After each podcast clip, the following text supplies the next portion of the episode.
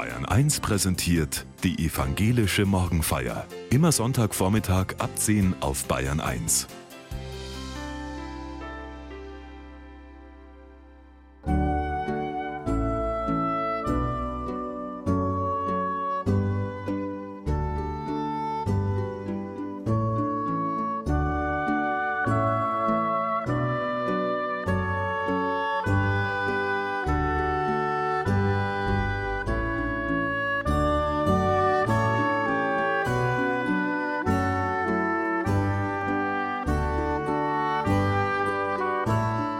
Der Prophet Jesaja entwirft einen großen Traum von einer Zeit der Gnade.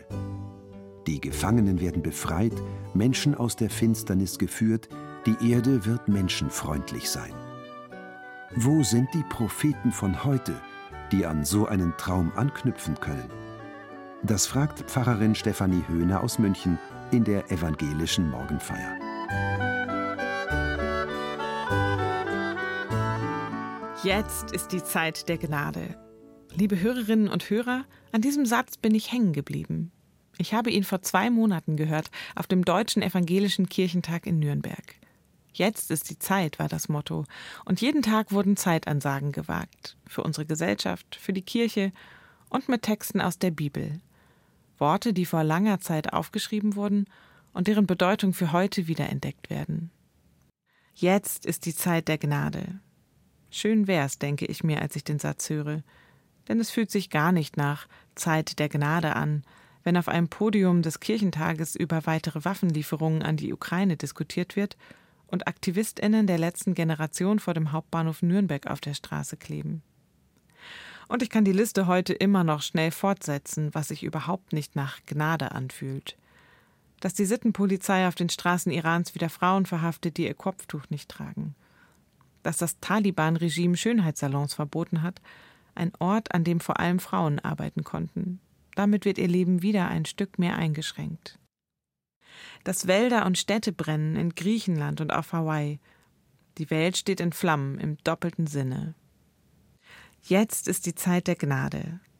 Ich bin auf der Suche nach Gnade in diesen Zeiten, nach gnadenvollen Begegnungen, nach Momenten, in denen das Leben neu aufblüht. Ich will, dass es stimmt, Jetzt ist die Zeit der Gnade. Dieser Satz ist die Zusammenfassung von einem Text, der in der Bibel steht, im Buch des Propheten Jesaja. So spricht Gott: Als die Zeit kam, dir Gnade zu erweisen, habe ich dich erhört. Du sollst dem Land wieder aufhelfen und das verwüstete Erbe neu verteilen. Den Gefangenen sollst du zurufen: Ihr seid frei. Denen im dunklen Kerker: Kommt ans Licht. An allen Wegen finden sie Nahrung, selbst die kahlen Hügel werden ihnen zur fruchtbaren Weide. Sie leiden weder Hunger noch Durst. Glut, Hitze und Sonne können ihnen nichts anhaben. Denn ich leite sie voller Erbarmen und führe sie zu frischen Wasserquellen. Kein Durst und kein Hunger mehr. Die im Gefängnis werden frei sein. Frisches Wasser in der Sommerhitze. Das hört sich nach Gnade an. Der Ursprung des Wortes Gnade im Alten Testament der Bibel ist ganz ähnlich dem Wort für Mutterleib. So wie eine Mutter ihre Kinder liebt, ihnen Zuwendung schenkt, ohne Gegenleistung, so sorgt und liebt Gott die Menschen. Wenn ich nach Eigenschaften für Gott in der Bibel suche, dann ist eine davon gnädig sein. Davon erzählen viele Geschichten in der Bibel und auch die Versprechen, die im Buch des Propheten Jesaja stehen, sind voller Gnade. Gnade ist damit etwas Göttliches. Aber auch Menschen können miteinander gnädig sein.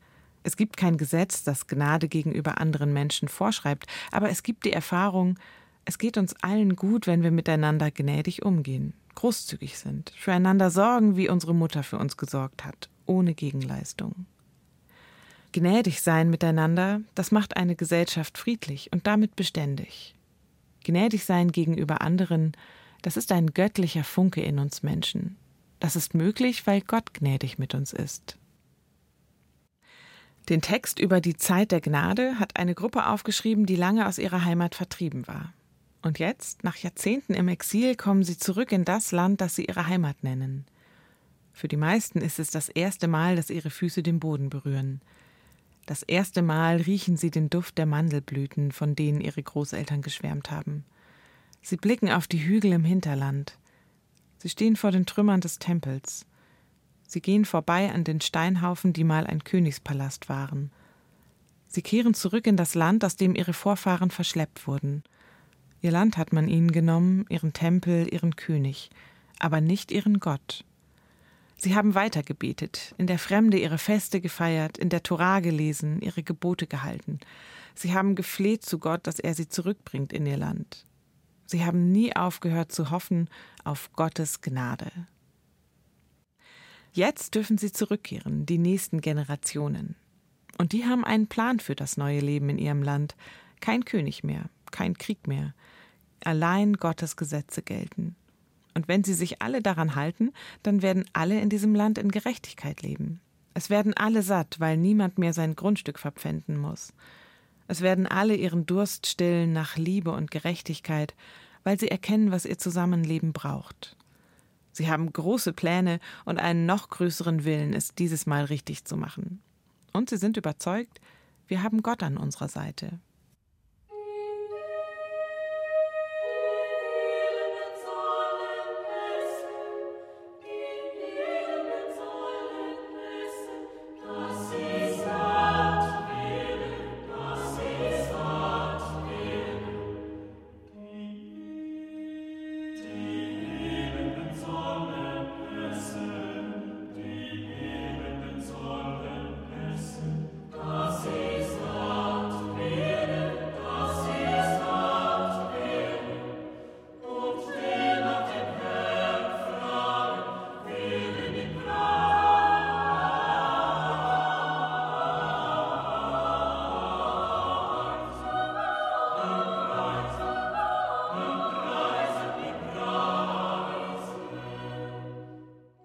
Gruppe, die von der Gnadenzeit mit Gott geschrieben hat, das waren Propheten. Davon gab es im alten Orient immer wieder welche, einzelne Personen oder kleine Gruppen.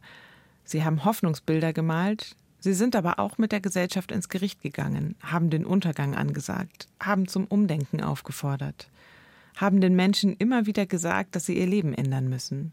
Sonst bricht die Welt über ihnen zusammen. Da ist ihre Kritik an der sozialen Ungerechtigkeit. Die Reichen werden immer reicher, die Armen immer ärmer.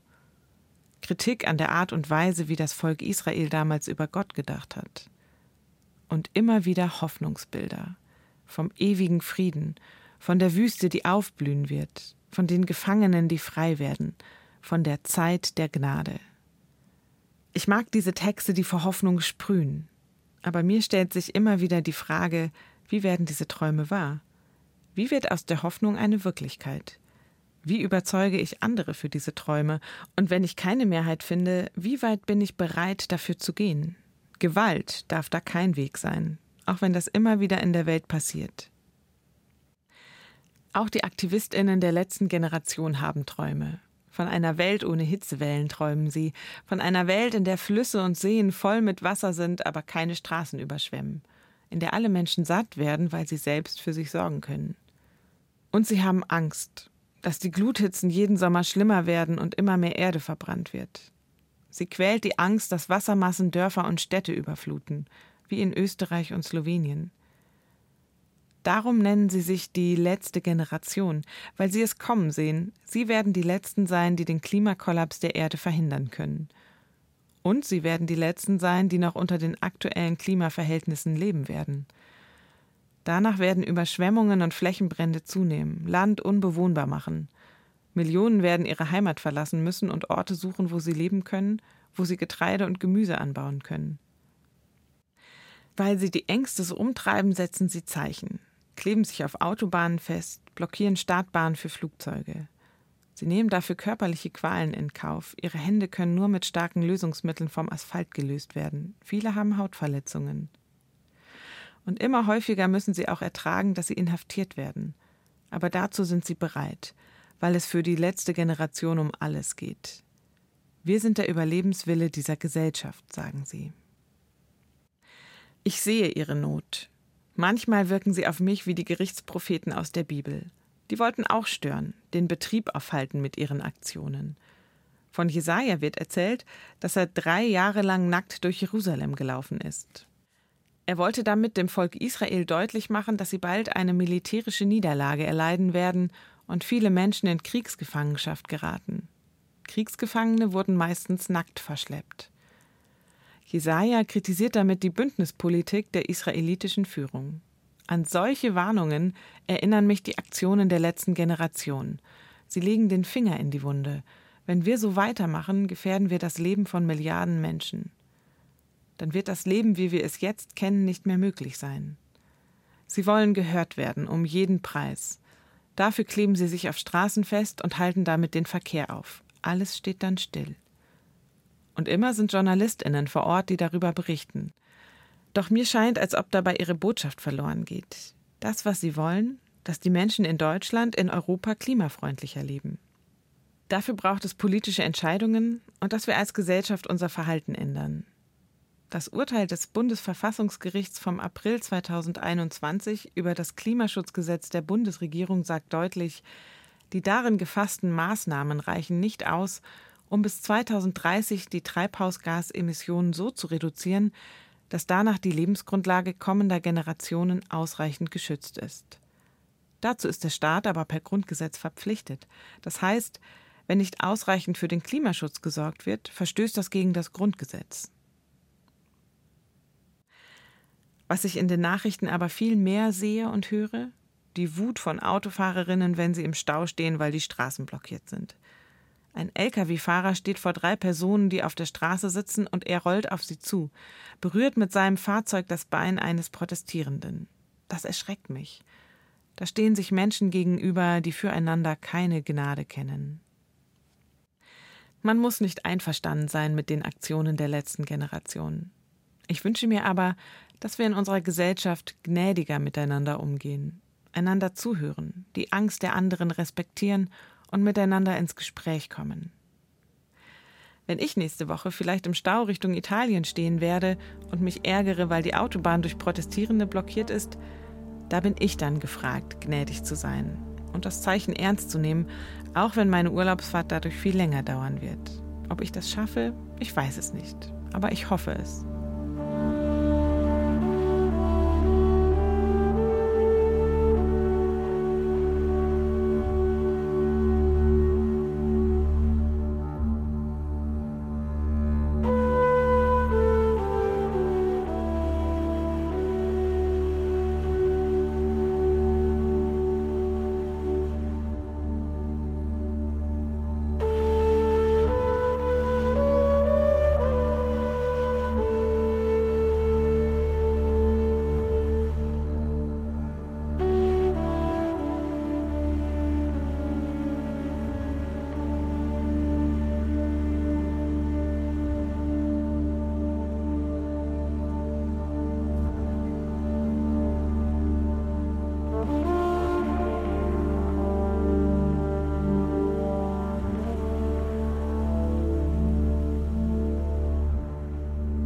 Ich bin auf der Suche nach der Zeit der Gnade.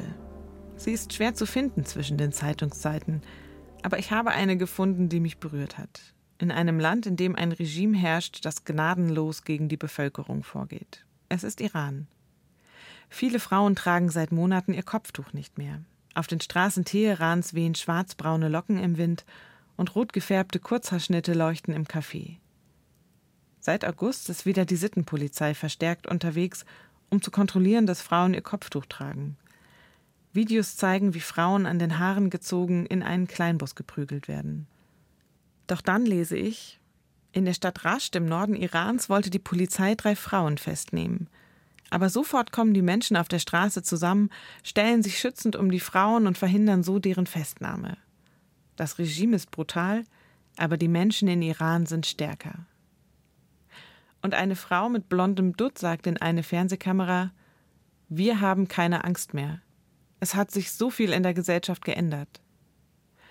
Eine andere Frau, gehüllt in schwarze Gewänder und mit Kopftuch, sagt Es ist nicht richtig, dass sie den Frauen vorschreiben, ein Kopftuch zu tragen. Das muss jede selbst entscheiden. Ich verhülle mich und ich liebe es.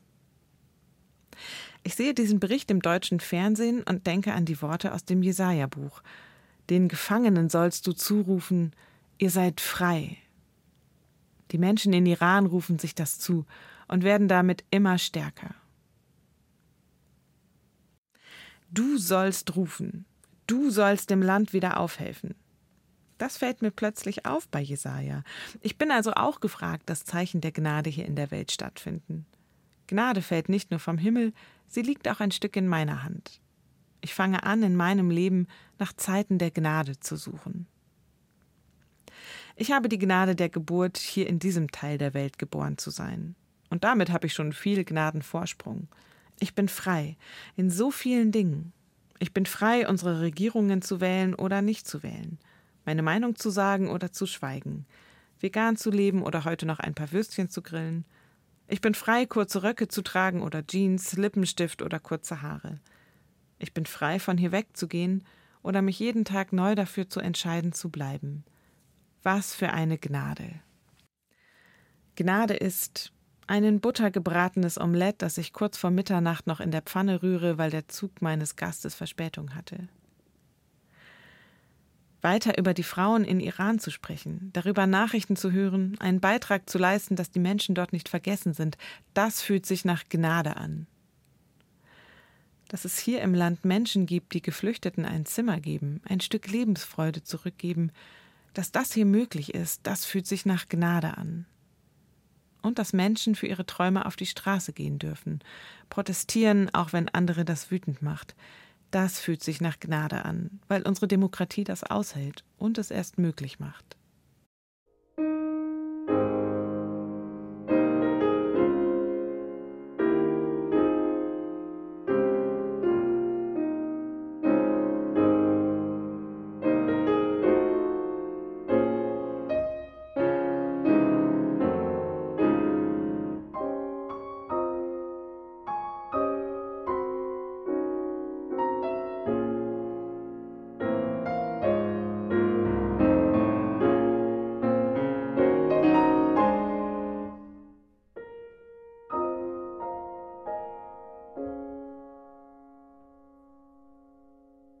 Oksana hat in der Nähe von Kiew gelebt.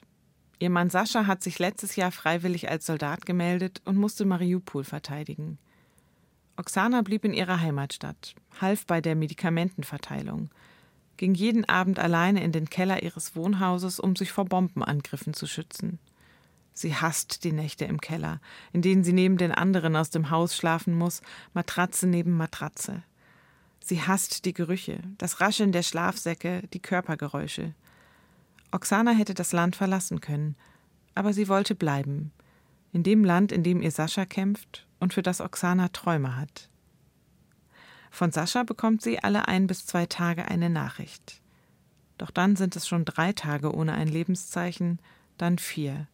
Dann bekommt sie die Todesnachricht. Oksana fällt in ein tiefes, schwarzes Loch kann tagelang nicht aufstehen. Eine Nachbarin bringt ihr Essen. Auch bei Luftalarm bleibt sie in ihrer Wohnung. Es ist ihr egal. Für dieses Leben hier hat sie keine Träume mehr, keine Hoffnung.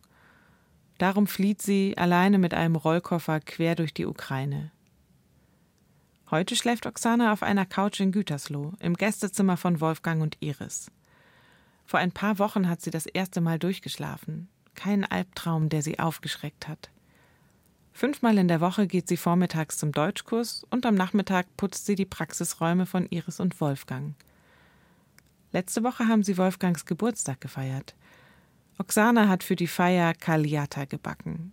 Ein Gebäck mit Honig, Zimt und Mohn. Und sie hat wieder getanzt. Das erste Mal seit über einem Jahr wieder. Und das erste Mal hat sie von Sascha erzählt, ohne gleich weinen zu müssen. Für Oksana beginnt die Zeit der Gnade, auch wenn der Schmerz bleibt. Denen im dunklen Kerker sollst du zurufen, kommt ans Licht. Was für eine Gnade, dass Iris und Wolfgang gerufen haben. Wie viel Gnade ist auch durch uns Menschen da und möglich. Die Theologin Dorothee Sölle hat das oft beschrieben in Gedichten und Gebeten. Ich will es ganz einfach sagen, Gott braucht uns für sein Reich. Nichts hat mich so sehr in das Christentum gelockt wie dieses Wissen, Gott braucht mich. So werden wir an Gottes Leben teilnehmen und die Wüste, in der wir jetzt leben und die wir ausbreiten, wird blühen. Nicht du sollst meine Probleme lösen, sondern ich deine, Gott der Asylanten. Nicht du sollst die Hungrigen satt machen, sondern ich soll deine Kinder behüten vor dem Terror der Banken und Militärs. Nicht du sollst den Flüchtlingen Raum geben, sondern ich soll dich aufnehmen, schlecht versteckter Gott der Elenden. Du hast mich geträumt, Gott, wie ich den aufrechten Gang übe und niederknien lerne, schöner als ich jetzt bin, glücklicher als ich mich traue, freier als bei uns erlaubt. Hör nicht auf, mich zu träumen, Gott. Ich will nicht aufhören, mich zu erinnern, dass ich dein Baum bin, gepflanzt an den Wasserbächen des Lebens. Gott hat mich geträumt, wie ich über mich hinauswachse und dann fähig bin zu Dingen, die ich mir nie hätte träumen lassen. Gott braucht mich für seine Zeit der Gnade. Gott braucht auch dich für seine Zeit der Gnade. There's a place in your heart, and I know that it is love. Is brighter than tomorrow. And if you really try, you'll find there's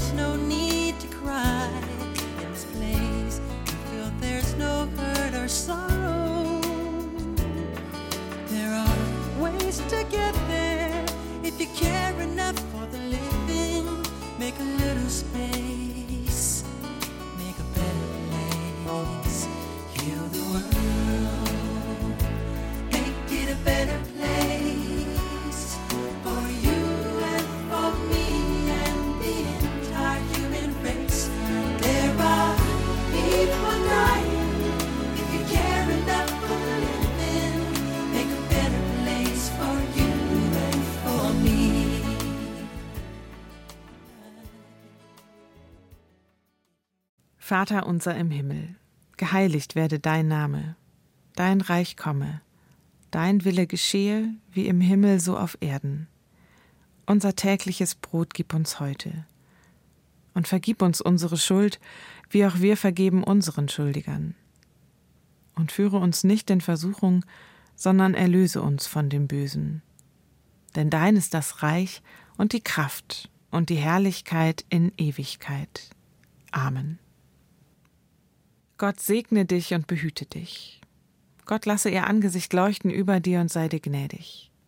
Gott erhebe ihr Angesicht auf dich und schenke dir Frieden.